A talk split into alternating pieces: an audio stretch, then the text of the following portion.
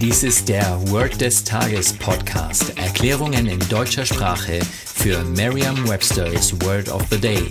Eine Produktion der Language Mining Company. Mehr Informationen unter www.languageminingcompany.com-podcast.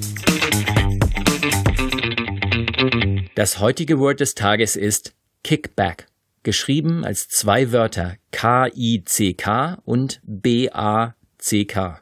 Eine englische Definition ist to relax and enjoy yourself.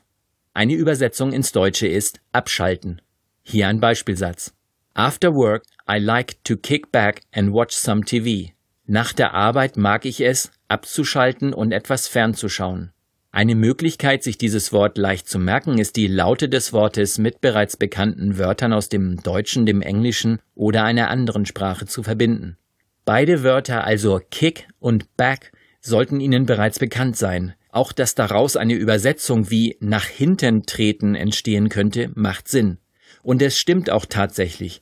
Wenn Sie also Kickback, dann schlagen Sie mit dem Fuß nach hinten aus, so in etwa wie ein Pferd. Stellen Sie sich vor, wie Sie nach der Arbeit nach Hause kommen und zum Beispiel Ihre Tasche hinter sich abstellen. Dann treten Sie mit Ihrem Fuß nach hinten aus, sagen laut Kickback und setzen sich dann hin, um etwas fernzuschauen. Sagen Sie jetzt noch einmal den Beispielsatz. After work, I like to kick back and watch some TV. Vertrauen Sie dabei auf Ihre Vorstellungskraft. Je intensiver Sie sich die Situation vorstellen, desto länger bleibt die Bedeutung des Wortes und des ganzen Satzes in Ihrem Gedächtnis. Das war Word des Tages mit Carsten Peters von der Language Mining Company.